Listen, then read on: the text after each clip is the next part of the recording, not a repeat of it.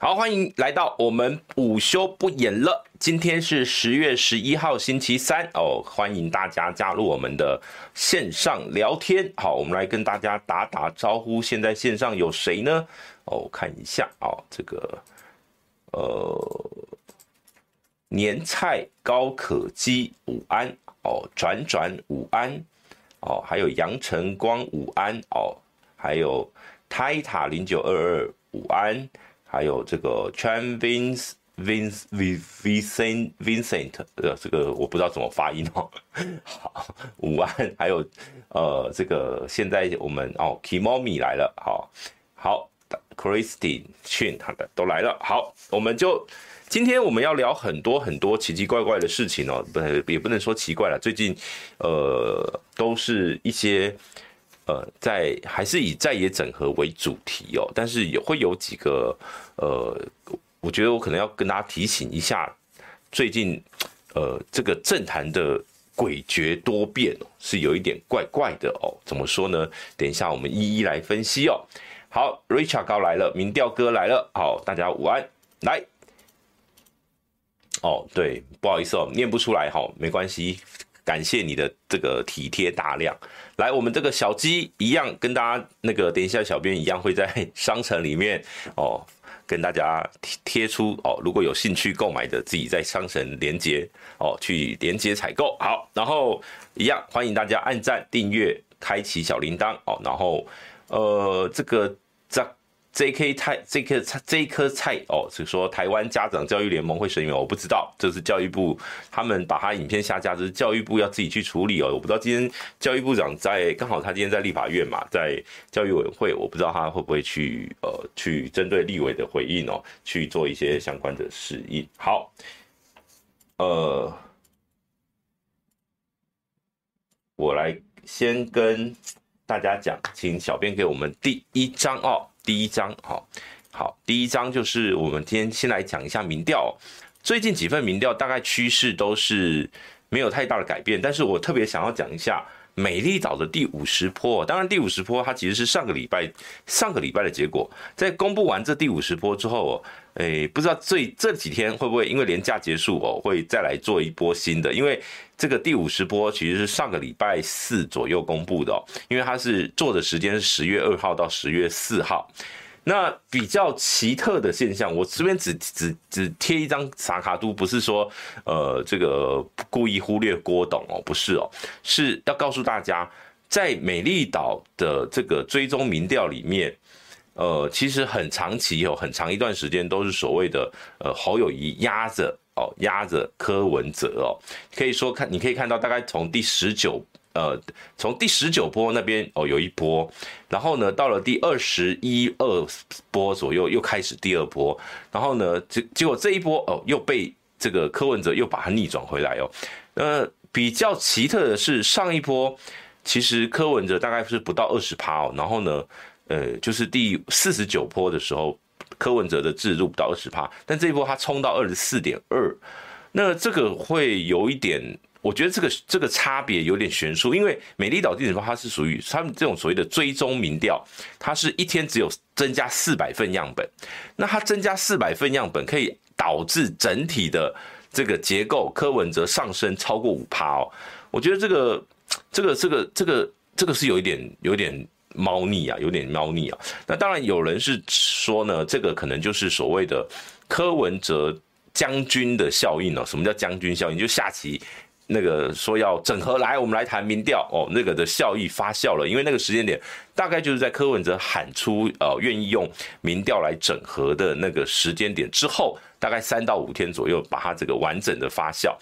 那当然，我觉得这个外界的解读有很多啦。现在我们就呃。不，我也没有办法说到底是用什么样的角度去看，因为呃，我认为这个这个这个逆转，虽然说很多民很多份民调都是呈现类似的趋势哦，包括今天哦，今天有一份民调公布是呃，因为是谢立功老师他主持的一个什么世界什么发展什么什么什么协会，因为有谢立功哦，大家就知道他已经这个。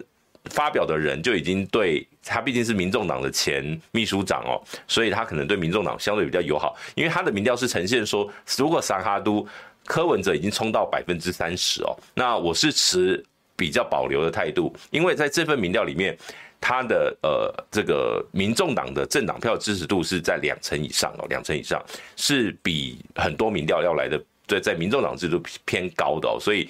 这个部分我是稍微呃，大家看一看就好。那但是呢，昨天一份汇流啊，基本上汇流民调也被认为说，被外界会认为说，对柯文哲相对比较有利。为什么？主要是因为他们的调查方式，这两份我刚刚讲这两份，今天跟昨天公布的都是市话跟手机各一半哦。那是基本上目前所有有手机的民调，柯文哲都不会落后侯友谊哦。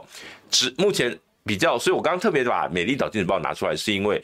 大家都知道，美丽岛电子报民调是全市话民调，全市话民调，呃，这个柯文哲还能够在增加一天的样本逆转哦，逆转侯友宜，我认为是有一点有趣哦，有点有趣哦。好，我们来看他的细部的这个呃分配哦，就是说我一一向都会拿政党的支持度来去做区分。那呃，我们可以看到哦，在这一次的。呃，这一份这个一千两百份嘛，它一天四百份，所以一千一共一千四百一千两百份的这个样本里面哦，好，呃，你看到民进党支持赖清德还是九成以上，九十一趴，其实大概在在这种所谓的全市化民调里面，这个是非常高非常高哦，而民众党支持。柯文哲有到八十六趴，也蛮高的。国民党支持侯友谊，哎，其实以美丽岛系统的这个民调来讲，冲到七十九点八，将近八成，其实也算高了。也就是说，如果今天萨卡度啊，基本上各阵营大致回流的差不多了，大致回流差不多了，没有太大的这个意外。那呃，但是你可以看到，呃，如果以政党支持度来讲的话，国民党有百分之十八点二，哦，国民党十八点二，那呃，这个。民进党二十七点一，民众党十点九，基本上民众党的制度，我认为在美美丽岛那边大概都是十趴上下了。那它也没有太大的结构性的改变。那为什么？我就是一直很好奇，到底为什么柯文哲可以冲高他的支持度哦？那这一波的民调里面，关键在于第一个，呃，你看，其实民众哎民。国民党，国民党，抱歉，国民党支持柯文哲的比例也没有那么高，大概就是十二点八哦，其实也没有说特别高。那其他泛蓝哦，大概三分之一。时代力量比较有趣哦，时代力量是超过六成支持柯文哲，虽然说它的样本数很少哦，影响不大。那我想这一次的关键还是在于这种所谓的中立选民哦，中间选民支持柯文哲的比例超过了赖清德的支持度哦。这一次中间选民、中立选民是柯文哲的支持度还是最高的，回到最高拿到两成七哦。我想这可能是柯文哲比较，就是说他的民调往上冲的一个关键。那呃，整体来讲哦，赖清德还是一枝独秀啦。所以真呃，我认为现阶段我们看民调，大概就是说，如果今天只是看侯友宜跟柯文哲谁去争老二，确实没有太大的意义。没有太大的意义。好，这个我们一开场先把这个最近的民调趋势先跟大家哦简单报告一下。那最近就是在侯友宜不敢拼民调的这个发酵下，所有的目前所有公布的民调，侯友宜都维持在大概两成左右，两成上下，有些低一点，有些高一点。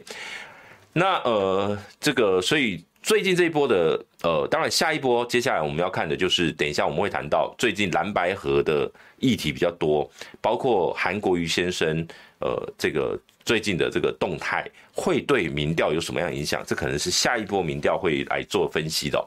好，我们来请我们来看一下，因为昨天是国庆日哦，国庆日，昨天呃，蔡总统，我们请小编给我们这张图哦，那个蔡总统他发表了国庆演说。我大概比了一下，他大概是呃近三年哦，近三年或者说这一任哦，就蔡英文的第二任哦。如果用第一任的话，跟第一任比的话，他没有特别短哦。但是如果跟第二任比的话，他第二任的任期里面，这一次的国庆的演说是时间比较相对比较短的，大概十七分钟左右哦。那呃，他。的篇幅比较短，但是呃内容呢，我我我我我大概我不会去分析啊，我不会像，因为大家如果对这个呃国庆的全文，有兴趣的可以去看今天早上伟汉哥的这个广播节目哦，他的那个呃壮新闻哦，伟汉哥的壮新闻，他有逐段哦一段一段的去分析哦。那我我我比较有趣的是，我我看到他讲了这一段话了，他就是在提到潜舰国造的议题的时候，他说呢，第一个是横跨了三十年，不分政党，各各任总统都想要推动。好，他。这个说法是没有错的。其实，呃，这个国潜舰国造一直都是我们的这个海军的一个目标啦。那历任的总统也都支持这样的想法，所以横跨三十年，也就是从李登辉时期开始的啦。那李登辉哦，到呃陈水扁，到马英九，再到蔡英文哈。那这一段话，某种程度上是不是跟最近赖清德在公布说，这个国民党在党潜舰国造这样的一个认知作战的一个手法，是不是呃矛盾哦？是不是矛盾？那首先我们先来讲一下潜舰国造这个事情哦，因为潜舰国造这个事情，当然有一些议题都还在陆续的在发酵，但重点是在于说。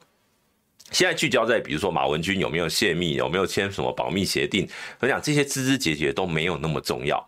现在民进党打浅见国造这个案子的这个案子的用意为何？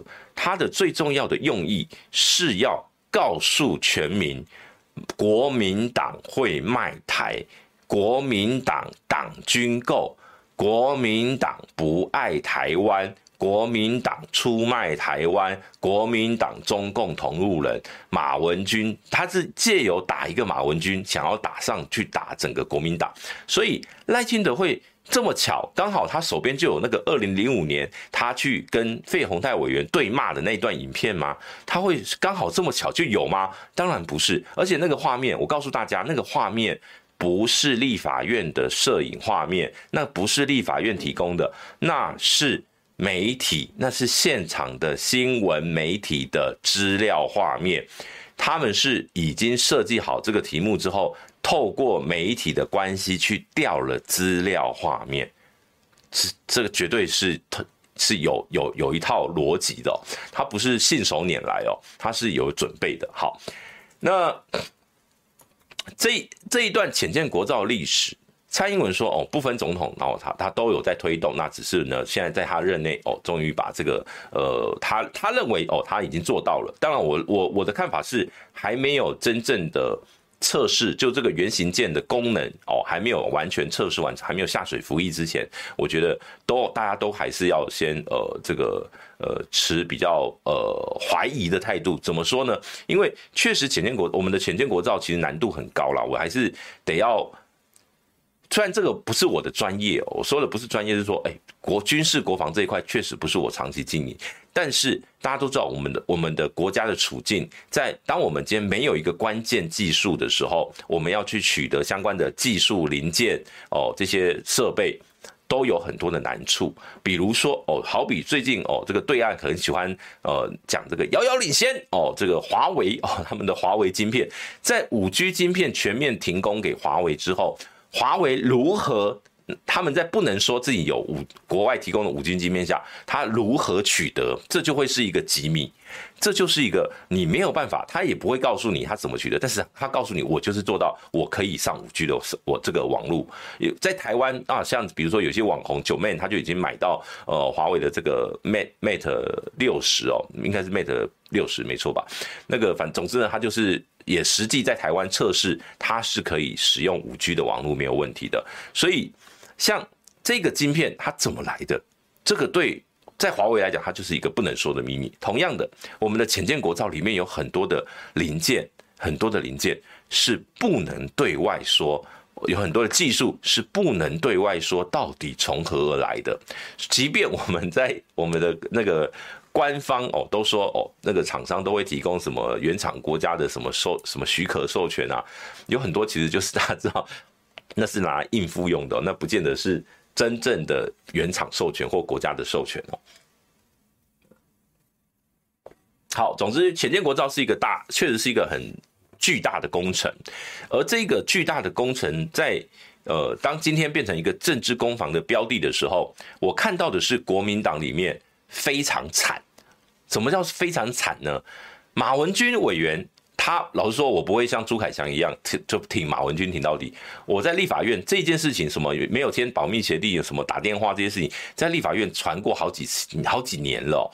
那是因为那是二，我记得是二零一八还是二零一九年的事嘛？二零一八吧。好，那。包括这个秘密会议到底怎么样？当然，我认为那个切结书不重要，因为你你你立法委员只要去开秘密会议，你签到就是表示你有保密义务了。那个切结书是国防部留底的一份资料，而这份资料现在流出来，哦，那他用意为何？当然是为了斗争。可是呢，马文君他自己，他这个就是说，马文君委员，我们没有必要帮他背书，因为是他要自己证明自己的清白。他有没有办法证明自己的清白，是他自己要来做决定。但是国民党的队友们，现在有多少人站在马文君身边？老实说，老实说，很少，很少，很多大部分的立委是不与马文君保持距离的。从这个角度来看，国民党内部其实是并并认为说，就是这个事情就让马文君自己自己出来面对就好。那。我觉得国民党还没有意识到这个事情的严重性啊，这个事情会怎么打？民进党为什么要抓着？很多人都说啊，郭喜不是翻船了吗？告诉各位，郭喜不是重点，郭喜是个出来，如果用打他喜欢的麻将最大档的这个这个术语来讲，他是出来插花的。他插花，然后放枪相公，现在被撵离这个牌桌哦，他就自己跑去煮水饺吃了。他这个。郭喜在这个事情里面，靠的是徐巧芯出来打，把他的这个录音档现在还没停哦，还在继续公布哦。徐巧芯扮演了那一个帮国民党的人，把焦点转移到郭喜的身上，或者说，呃，大家可以听到，那应该就是一个所谓的着着实实的弊案。可是呢，这样的公布有没有意义？会不会查？我告诉大家，不会查，不会查。就如同当年拉法建案啊，拉法叶建案的这个采购案，拉法叶案的这个陈水扁说，呃，就算哦，就算呃这个动摇国本也要办到底，这样的论述，最后办出来了吗？没有，没有。很多东西，当今天是国家机器在运作的时候，这些机密、这些资料就是不可能浮现。就是不可能浮现，因为里面有太多需要被保护的人事物了。我认为这个案子，除非只有政党轮替，甚至政党轮替都不见得能重出、重见天日，都不见得。这些秘密可能就是要等到他的这个解密期限底。到了，或是说有人有涉入其中人，在未来他可能写所谓的回忆录，才有可能被揭露一部分的事实。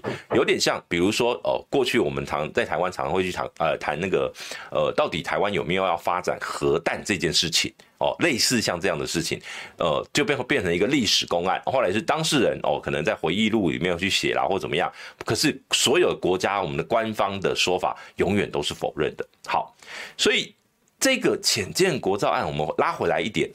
当今天蔡总统说我们做到了这件事情的时候，他想要某种程度，他就是表达了，呃，最近哦，蔡这个整个整个呃，从下水九九月二十八号下水典礼命名典礼，这个海鲲号，它的用意为何？它的用意就是要拿来做大内宣，因为实际上这台这一艘潜舰。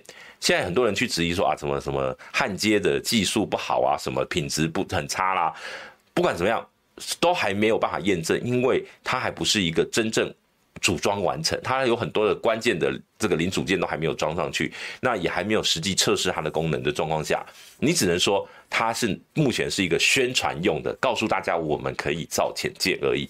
那好，蔡总统说了这句，我们做到了。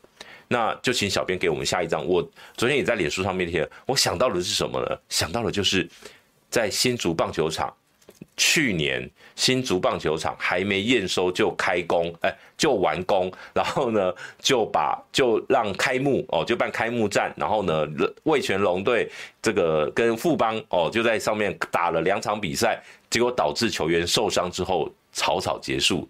那新竹棒球场当时。这个林志坚跟沈慧红他们是怎么说的？我们做到了，我们一起做到了，红姐，林志坚市长，我们做到了。所以我昨天看到蔡英文总统的这一段话，现在我们做到了。我想到的是这两段话，我想到的是小智跟红姐的“我们做到了”，是让我觉得很害怕。为什么？因为我不希望我们的浅见会变成像新竹棒球场，未来是不能用的。我希望我们的好不容易花诶花了将近五百亿的预算，其实如果按照累计起来的话，应该远远不止啦。是这一次的造舰计划是大约五百亿，可是呢，其实还有很多很多的呃这个其他的成本没有考量进去，所以实际上我们是花出很大的人人人力物力的精神的成本，希望能够让这一艘潜舰成为我们中华民国台湾的这个不对称战力里面很重要的一环。所以我，我希望他成功，但是不要把它变成只剩大内宣的宣传式的呃这样的一个浅见哦。我觉得这很重要哦。这是昨天我看到总统这一段话里面呃提到的这这个论述哦。那我我我特别有有有有一点感觉啊，我就觉得如果最后只剩下宣传的话，这样的国防战力是很危险的。好，呃，我还是要强调这个浅见国造的案子呢。国民党要特别注意哦，注意什么呢？接下来的发展绝对就是把国民党往卖台集团继续打，绝对是会继续打。今天早上哦，像我看浅秋姐跟跟江启臣委员的这个对谈哦，其实浅秋姐也特别提到，现在的司法检调握在谁的手上？林北好游他自导自演，很糟糕。很很烂哦，烂透了。许哲斌哦，这个人配合演出烂透了。但是他们的这个罪责有要抵有要到需要收押禁见的程度吗？不要忘记了，台南市议长邱丽丽收贿贿选金额数百万都没有贿选。哎呀，他是贿选了，他是去贿选别人，每人几百万都没有被收押禁见。林北好游恐吓自己要收押禁见，那这个政府他们要查的是什么呢？要查的绝对不是这一起恐吓案，要查的是。林北好友的幕后是否有一个老板？是否他们有在经营网军？那查这个要干嘛呢？查这个要来打选战，要来打选战。好，就先讲到这边哦。所以，呃，在现在的整个司法警察都在民进党手上的，呃，而且老实说介入蛮深的，包括比如说像呃林炳书，林炳书有没有收押的必要？我也认为没有啊。但是为什么要把他收押？不能让他讲话，不能让他们出来。呃，这个在舆论在媒体上面继续曝光，然后呢，呃，让他们知道哦，我帮你处理，这样就没事了。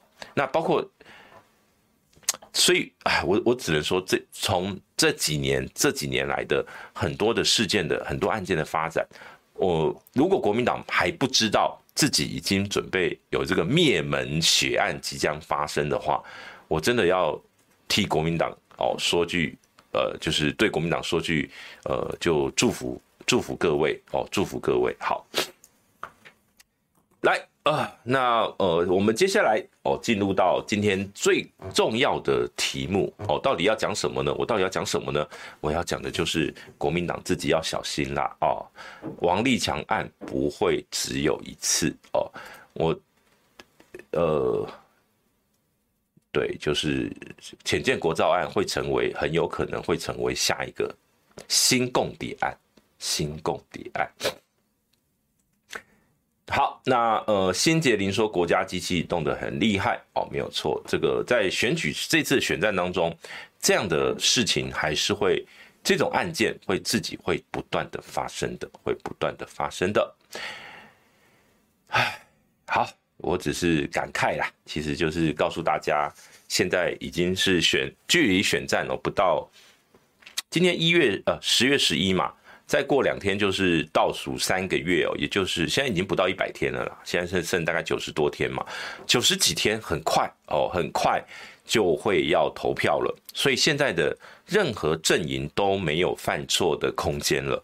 现在只要你犯错，呃，一定往死里打，一定往死里打。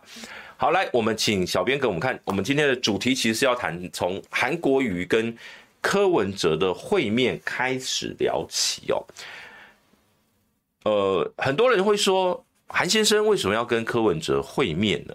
那当然，双方的说法都说啊，这个约很久了啦。那刚好哦，那天说说是十月八号嘛，十月八号那天哦，这个柯文哲刚好人在台北哦，要去参加他们呃民众党他们在呃中正万华万华区办的庙口开讲，那就呃有一个空档哦，所以韩国瑜先生就跟柯文哲哦碰了面，大约一个小时。当然。我还是得要从韩国瑜跟柯文哲两个人的共生关系哦。什么叫共生关系呢？会有韩流，得要感谢柯文哲啊。这不是说我在捧柯文哲，是说韩国瑜在整个历史的政政治的历史上，原本是已经消失的。他再一次的在媒体上面曝光，他从他从做立委之后，后来呃连要选一个综合市长，我告诉大家，他当时连选一个台北县的综合市长都在初选落败，那是二我如果没记错，二零零二还二零零三年，那个时候的韩国瑜非常的这个不得意啊，不得志啊，好，结果呢，他大概就已经基本上。半只脚已经离开政坛了，就跟政坛没有什么太大的渊源了，就剩下可能是国民党里面的一些这种组织工作的的，或者是很基层的这种抬轿的工作。呃，到二零一四年柯文哲选上台北市长，而韩国瑜去担任北农的总经理之后，韩国瑜跟王世坚，其实包括柯文哲，包括王世坚，都是。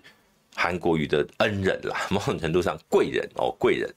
这个王世坚咨询韩国瑜的影片，在那个时候都成为点阅率最高的哦，包括什么呃，秃子呃，秃子跟着月亮走哦，这个什么呃，这个。要大家吞球哦，吞曲棍球哦，把谁什么样把球给吞下去哦，类似这样的一个咨询的对话哦，南北菜虫一起串联哦，这些都让韩国瑜从政坛里面再一次哦起飞，暖机起飞。而就在他北农总经理后来哦换上吴英宁之后，他开始转向哦，那时候他一度韩国一度要选。呃，参选了国民党主席哦。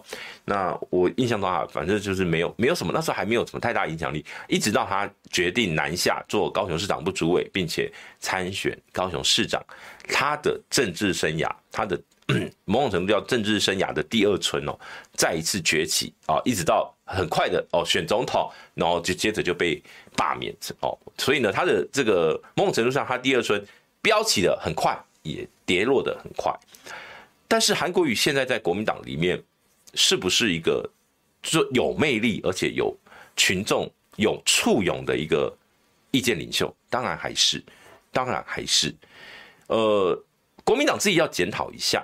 我我我这一集不是说故意要检讨国民党哦，是说国民党的组成过去一直都是一个长期的执政党，国民党一直都是一个学历至上哦，官僚体系。优先精英为主的政党，所以呢，对于像韩国瑜这种，哎呀，过去可能是这种，他们有一派派叫军系哦，比如说什么呃退伍军人啦，或者说这种黄复兴党部的啊，他们可能就会说啊，反正你就是固定有你的地盘就好，你就在你的地盘经营就好。但是你你像韩国瑜这种，他们永远就是做民代。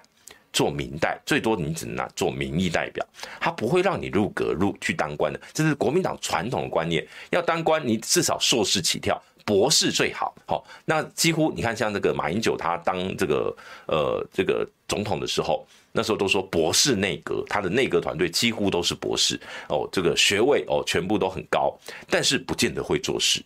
这是国国民党一向就是给人那种精英主义。这样的一个，然后呢，要不然就是权贵哦，就是里面离大部分人离基层的民众、基层的庶民都有一段距离，而韩国瑜的路线是莫忘世上苦人多，他拉回一个庶民的这种什么卤肉饭啊，一杯一一一瓶矿矿泉水，一碗卤肉饭就来打选仗。那这个是韩国瑜的特特质哦，这个特质跟国民党其实是格格不入。但是韩国瑜，所以这也就是为什么在二零一九年那个时候有所谓的，就是韩国瑜跟呃其他哦，其实那个时候国民党内部的斗争是蛮蛮激烈的。但是总之，韩国瑜后来出现了，好，那也也参选了。可是国民党的体制有因为这样改变吗？我看不出来，其实是看不出来的。整个国民党传统权贵系统的这些意见领袖，其实并没有把权力放出来哦，也并没有改变他们的想法。因此，在现阶段，在现阶段，在谈这个所谓蓝白合的时候。韩国瑜代表的是什么样的意见呢？就是所谓，你先你从韩国瑜先发出这张照片的文章的内容脉络来看，他是要告诉大家尊重民意啊，注意有政党轮替的主流民意，国民党不能违背的，不能违背。他是在提醒国民党的朋友们、民众党的朋友们，这个民意如果你们不合作，就是一起。哦，这个国家未来如果这个民进党继续执政，把哦这个这这国家搞得一团乱，两岸关系继续兵凶战危，对人民不是好事。他在做一个这个提醒。可是现在两边哦蓝跟白这两边在算的是什么？在算的是什么？民进党啊、民众党，民众党，柯文哲。有人说哦，他算的是他的这个民众党的极大化；有人说他算的是柯文哲的民调够高，所以他要比民调。那侯友宜这边算的是什么？侯友宜算的是啊，我现在民调可能比不上你，所以我暂时不要比民调哦。可是我有国民党泱泱大党，我们有十五个呃十四个县市首长，我们有什么三十八个立委，三百多个地方议员等等。就说哦，开始不是我们不要只比侯友宜嘛，我们要拿国民党的整个政党资源来比呀。哦，那诶，这时候 我我我我是觉得蛮有趣的啦。就是说，在这种时候抛出来都当然都要抛自己的优势条件，在谈整合，一定是说我的优势条件什么，我我就率先来跟你谈。但国民党某种程度，我觉得在这一次被看破一个手脚，就是。是谁说侯友宜已经黄金交叉压着柯文哲了？是谁说的？是国民党里面的人说的啊。从八月中旬以后都说侯友宜已经第二名了，侯友宜第二名了，内参民调第二名了，然后内参民调第二名了，各式各样的民调都说侯友谊是第二名。结果当柯文哲说那不然就民调来决胜好了，侯友谊说不能只看民调啦。这你知道这叫什么？这叫做。把吹哨子壮胆的哨子拔掉了。你既然，如果你对自己的民调，你们都那个，你都说你是在野第一名，你都说你领先。像这个原本我们一开始为什么要拿那个美丽岛民调？一开始大家国民党都很很在意这个美丽岛电子报民调啊，哎呀，不断的压着柯文哲啊。结果现在看到哦，柯文哲又逆转回来的时候，全部点点，全部不敢比民调了。你就被看破手脚啦，所以国民党的这些大头们，如果你们一开始要玩民调，然后呢，比如说这个，我觉得就好变成好几波的这个口是心非哦。比如说哦，金普聪说民调可以操控哦，九十万什么什么什么可以买一份民调，结果后来民调这个黄金交叉，你们又不断的讲哦，这个侯友宜民调已经领先了。然后呢，接下来当当柯文哲喊说哦，那我们来比民调，你又说哦，民调不能做绝对，到底是谁在出尔反尔？我觉得国民党在这一波被看破手脚，对国民党不只是伤害啦，最主要是。在野阵营就是期待整合的支持者们会会有一点失望，会觉得国民党有什么好不敢的？侯友谊就比呀，你你会赢啊？你知道吗？像比如说，这个是呃，最近有有有一派的论述是说，上一次他们他们想要营造出上一次二零一九年，他们是拿二零一九年的韩国瑜出来讲哦，他说。上一次韩国瑜在这个党内初选的民调里面是被被过度放大了，然后意思就是说，哦，民进党会去策略性的支持或怎么样。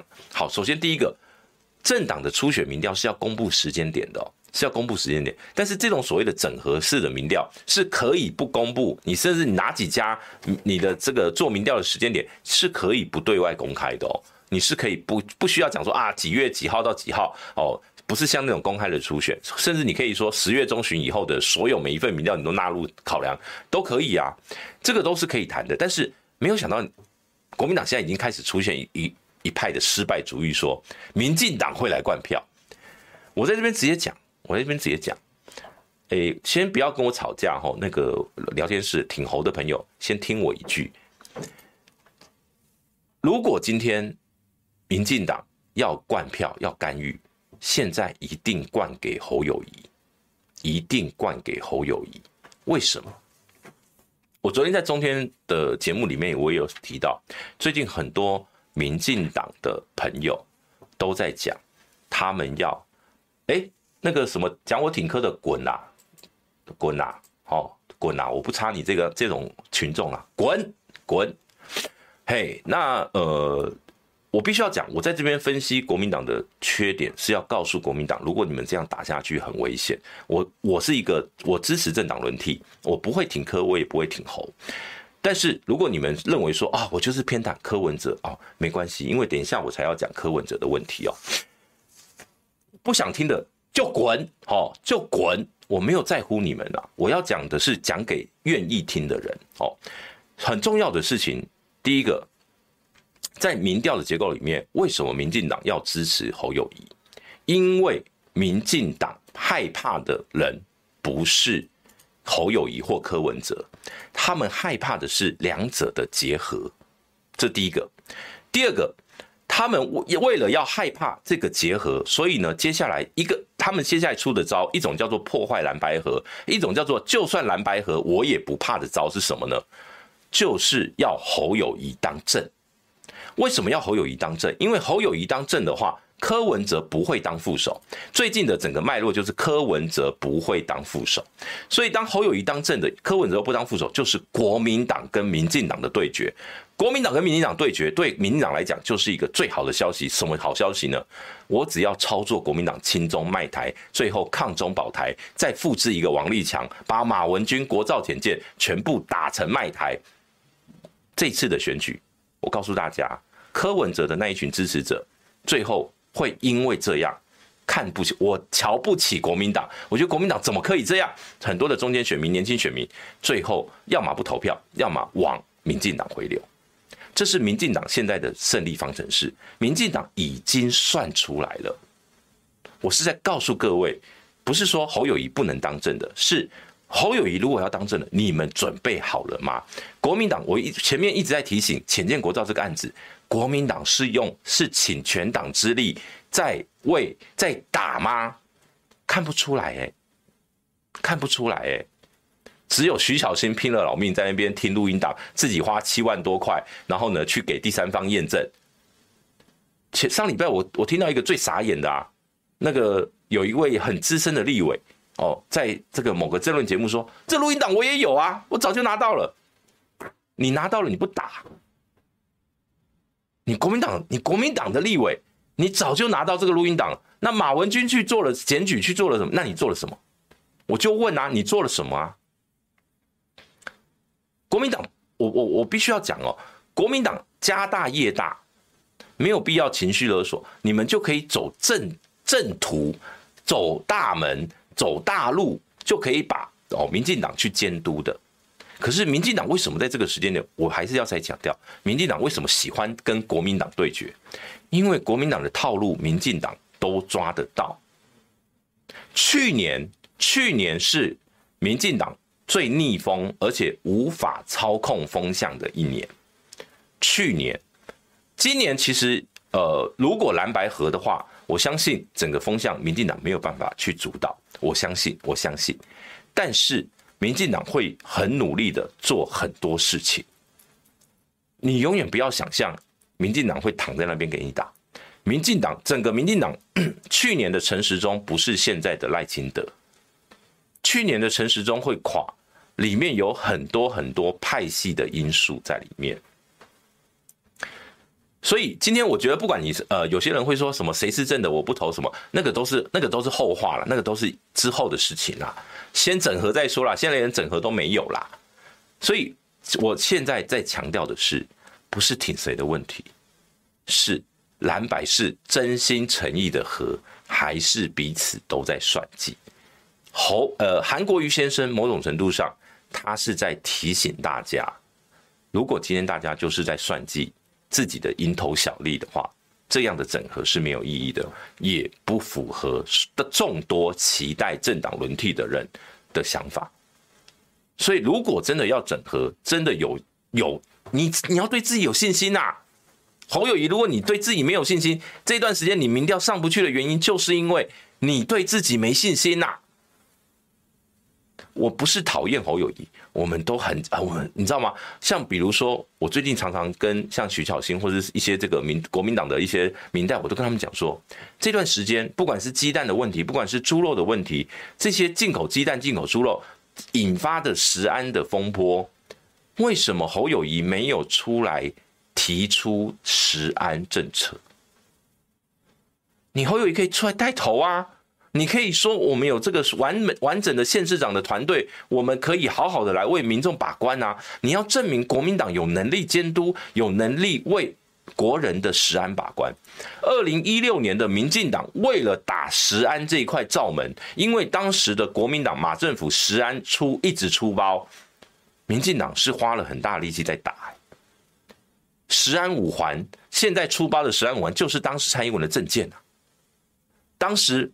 民进党提了一个号称石安的立委当不分区第一名呐，就算是骗票，他们骗到了吗？骗到了啦，赢了啦。可是侯友宜，你现在连骗票都不会啊，你连做样子都没有。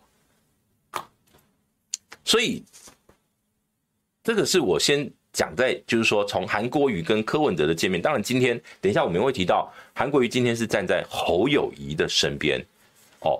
那当然，接下来就是这个所谓的蓝白整合的动力会往哪边走？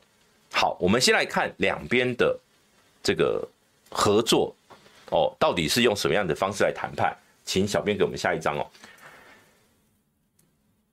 我昨天想哦，这个呃，其实很快，前天前天侯办推出金普聪跟黄健庭哦，我说这个叫黄金组合。黄建庭秘书长，金普聪竞办的执行，呃，他应该算执行长。这两个，这两位某种程度就是国民党的双核心啦，一个是党中央，一个是竞办，好，双核心的代表，黄金组合。而啊，他们说要谈什么三什么三层面，什么四呃六个三三个层级，六个面向啊，不管要谈什么都没关系哦，今天大家都开心就好。但是呢，民进、民众党这一次没有拖哦，我跟你说，我觉得国民党要先学起来。当今天柯文哲喊民调的时候，国民党拖了多久？侯友谊拖了多久才有正式的回应？一个礼拜，一个礼拜。可是当国民党跟这个近办侯友谊的近办推出两个谈判代表的时候，柯文哲近半是当天哦，先讲说我们还是一样啊，谈民调啊，他的底线已经抛出来了，谈民调。接下来隔天跟你说哦，我们也有两个代表啊，黄珊珊、周瑜修。黄珊珊、周瑜修。好，其实从这两个代表，我跟我我我就得要讲哦，基本上呃，我认为合合作没机会啦，我认为合作没机会。怎么说哦？怎么说？第一个。黄珊珊哦，不是说主战派的问题啦，是黄珊珊一直都是一个呃会很坚持自己的主体性的人，自己政党的主体性。他过去是呃吃过这个 国清河的苦哦，他是很清楚国民党会用什么方式来对付小党的人的一个人哦。那黄珊珊在这一次的整个脉络下面，在柯文哲民调没有落后侯友谊的状况下。你叫他们要怎么愿意接受什么三层级、什么四六个面向、什么这这些莫名其妙的东西的，不可能嘛？一开始如果要见面，第一件事情就是我们就是要三场。你看马上昨天讲三场辩论，电视辩论，十月底前，然后呢，这个接着就做民调。现在离蓝白整合的时间点，大概到，因为大概就是十一月二十到二十四号的这个登记期间哦，就是不大概四十天左右啊，四十天的时间有办法整合吗？所以你看哦。民众党是连柯文哲阵营是连时间点都排好了哦，十月底之前两到三场电视辩论，然后就做民调，它是一个具体方案。可是国民党在打高空，国民党是说：“哎呀，不要，我们不要只谈民调啊，我们来谈谈我们的这个合各言而治哦，我们来谈谈我们爱不爱中华民国，我们来谈谈我们是不是反对一国两制，我们来谈谈是不是反台独哦，哦哦哦哦哦。”你，我我我不是很懂，国民党现在到底想什么了？我认为国民党的想法是这样，呃，有人说蓝白这个整合会一直拖，就变蓝白拖。其实国民党的拖的原因是因为侯友谊民调，我说穿了就是侯友谊民调还没有稳定领先嘛，他就觉得我必须要我来当主导的人，我才有谈整合的条件嘛。所以在我的民调，我认为现在韩国瑜他认为是。侯友谊都会说，韩国瑜，我要把它变成我的加分题。我希望在这段时间，我上一次七月二十三让我往上冲了一波，这一次再创一次高峰。但老实说，我觉得侯友真的想太多了，因为民调结构的问题哦。柯文哲跟韩国瑜现，呃，柯文哲跟侯友宜现在的民调就是两个瓶颈，两个人都到了紧绷了啦，基本上都到了紧绷，都不会。翻过去，那如果这个整合的门槛过不去的话，接下来双方就是要玩弃保了啦，就不会是整合了。接下来就是玩弃保，玩弃保的话，对谁有利，对谁不利，现在很难说，现在很难说，因为国民党的资源对民众党来讲，对柯文哲来讲是一大致命伤。国民党有资源可以让媒体哦去做对侯友谊相对有利的报道，去营造侯友谊有利的民调数字，去营造侯友谊呃领民调领先的这样的一个新闻。所以一旦两边整合失败，我认为民众党会很惨，我认为柯文哲会很惨，他不会没有办法在弃保里面占到太大的便宜。那可是侯友宜有没有办法拿因此就赢呢？也不会，因为柯文哲始终的柯文哲柯粉是不会往侯友宜方向去投的，也不会被弃保的，这是一直以来所有的民调都显示这样的一个趋势，所以最后就是两败俱伤，就是保送赖清德。如果我们把最后的结局先拉到前面来，告诉大家哦，如果你们不合作，就是赖清德稳稳当选了，你们还要花时间、花力气、花更多的钱、花更多预算去做这个弃保的操作吗？我先讲到这边。就是蓝白合，我是不看好的。我不看好的原因，是因为现在两边有根本上的矛盾、利益冲突，就是一边想要当正的，一边另一边觉得自己的民调比较高，我没有我没有这个跟你妥协的这个余地。现在的两边是看起来大环境都很多人都希望和，赵少康也希望和啊，韩国也希望和啊。郝龙斌也希望你们和啊，可是每一个想要和的后面都有一个，比如说国民党不能当副的哦，国民党泱泱大党哦，怎么样怎么样，都有一个论述的时候，这样的合作不会成功的。那更别忘了，我前面提到为什么浅见国造这个案子很，我我我最近都说一件会三杀哦。如果黄曙光像今天哦，等一下我们会提到的是赵少康先生。提到的，呃，这个战斗蓝共同政见，哦，里面有一项叫做针对浅见国造查办，就是说恢复特征组嘛，所以呢要去查这个贪污，其中针对潜舰国造案查办黄曙光跟郭喜，我就问你黄珊珊要怎么支持这一点呢？我就问你黄珊珊要怎么支持啊？所以黄曙光的这一这一波的操作，黄曙光的操作很糟糕。黄曙光身为潜舰国造的召集人，在特定的媒体面前去讲说，呃，有立委什么为了蝇头小利不断在挡，有这个军火商把资料交给中国，那你怎么不办？你怎么不办？有共谍有泄密，赶快办呐、你不办，有人卖国，你不办。我也觉得黄曙光这一波操作很莫名其妙，后续烧出来的东西更莫名其妙。但是黄曙光的存在已经变成很多蓝军的。讨厌的对立的时候，你黄珊珊在在柯文哲阵营担任谈判代表，你觉得蓝白谈得下去吗？你觉得蓝白谈得下去？这互信基础太低了，太低了。好，呃，念一下董内炮强说，我已经开始调整心态，乐观一点看，至少二零二四我还是可以在中天看到波及监督班班。呃呃，不一定啊。炮强哥，谢谢你的支持，但是很多事情都没有绝对哦，没有绝对。好，对，所以我我我刚刚要强调的是，潜舰国造不会那么单纯，只是打马文君啦。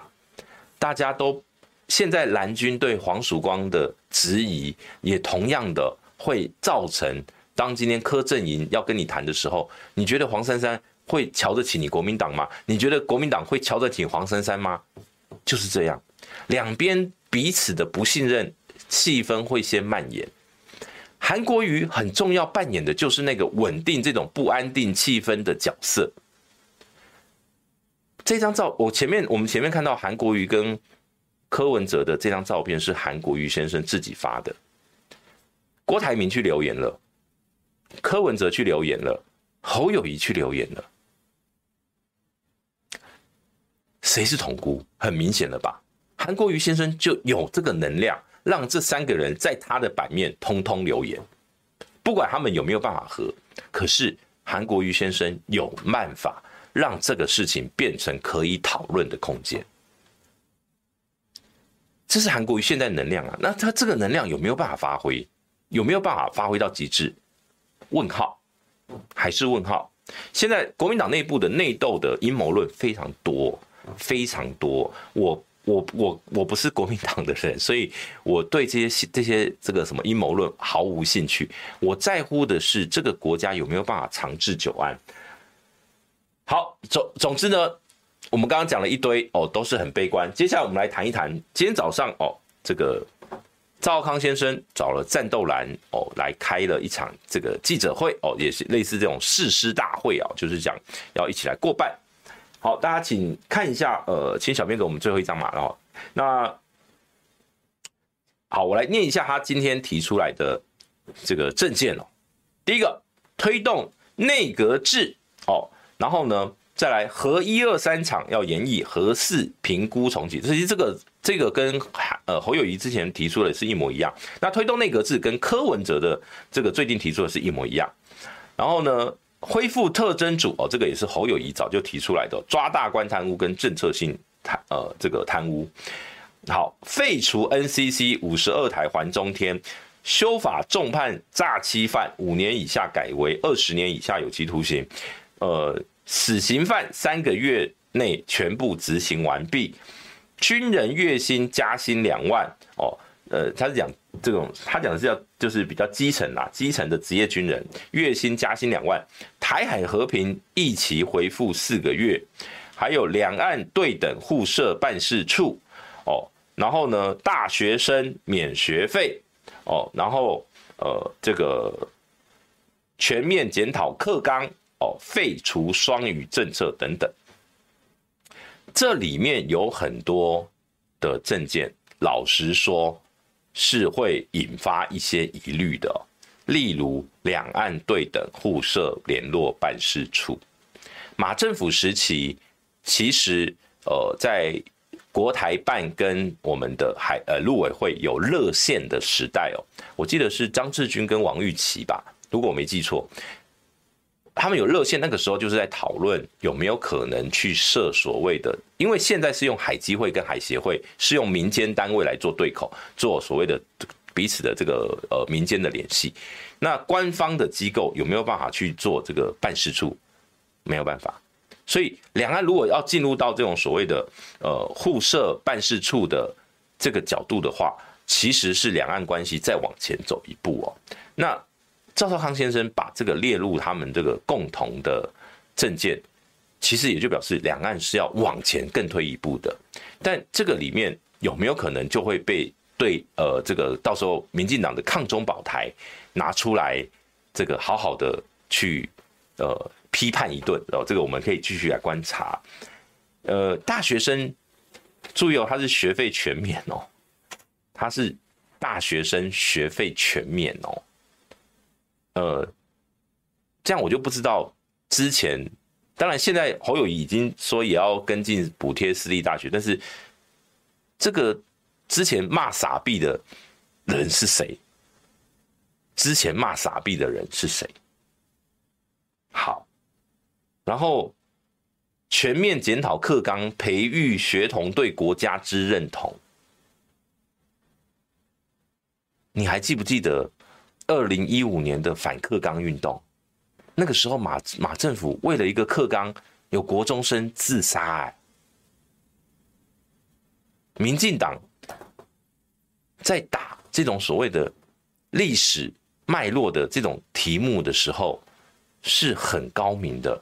是很会操作民粹主义的国民党蓝军，真的准备好了吗？所以我必须要讲哦，里面虽然这些证件有一些确实，我觉得是我们国家该去推动的，但里面有太多，我觉得还是太过于意识形态。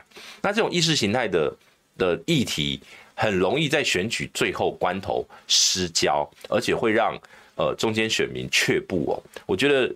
国民党如果决定要走这条路线，当然我就是祝福啦，就是祝福。呃，你要如何去说服选民全面的接受你们的这个相关的一个政见？我觉得这个是祝福，我就是祝福。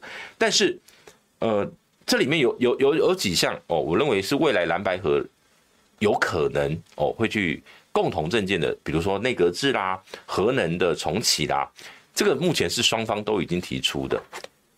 那后续会会不会？会不会呃有合作的空间？那我是把蓝白整合的四个人哦，目前四个谈判代表，两个姓黄嘛，黄珊珊、黄建庭、金普聪、周玉修啊，刚好就变双黄金周哦，双黄金周。所以呢，未来的半个月，未来两个礼拜，为什么是未来两个礼拜？基本上过两个礼拜，也就是到十月底了嘛，就是十月二十五号，就十月下旬。因为如果今天柯呃柯文哲的阵营的代表都说十月底之前要办两到三场电视辩论，那如果未来两个礼拜都没有任何进展，没有任何共识的话，基本上这个整合也就破局了啦。所以我说未来就是双黄金周，双黄金周就是这次整合的关键时刻，就是未来半个月。对，我是非常悲观哦，非常悲观。我认为民民进党大家。都不要太小看民进党，你不要以为民进党会躺着在那边迎接迎接蓝白合。就算你蓝白合，最近民进党都在讲，他们即便是一对一，他们都有相关的准备。透过很多的媒体都去强调，要不呃赖清德不会怕蓝白合，他们都会有相关的对应的准备。所以民进党的。选举招数是很强悍的，这件事情，国民党跟民众党如果还没有真实的觉悟的话，蓝白即便合了，一样会被打趴。好，呃，圈宣力哦，感谢你的抖内来听波基哥的精辟分析讲评，支持政党轮替，真心希望台面上政治人物真的能以大局为重，无私无我。对，没有错，就是其实我不是要，我不是要。骂国民党或怎么样的，而是说，如果今天国民党的人把蓝白合当做就是我以以自己为主的游戏的话，或者说以自己为主，只有自己能够当扮演那个主主导者的话，这一场整合是没有意义的。这场整合是没有意义的，不是说柯文哲一定要当正的，没有没有这回事。柯文哲会抛出说赢的来决定，呃，这个当正的，副输的推荐副手，他是连副的都不见得想当哦，所所以。这个某种程度上会让很多支持政党轮替的人认为说，柯文哲才是玩真的嘛？你国民党在打假球嘛？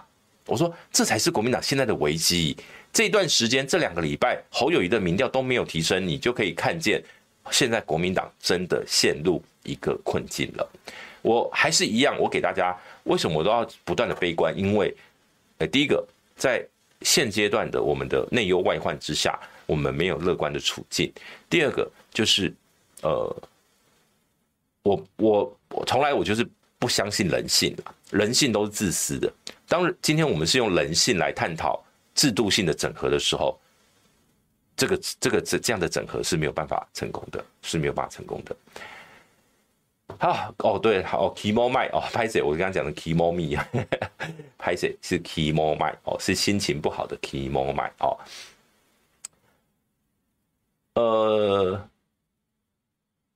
好，我们今天的这个内容讲差不多了哦。如果对，因为很多人说就辩论也不可能啊什么的，对啊，所以不可能就是你知道，民众党就是在抛出说你要接受这些，呃，我才愿意接受谈整合。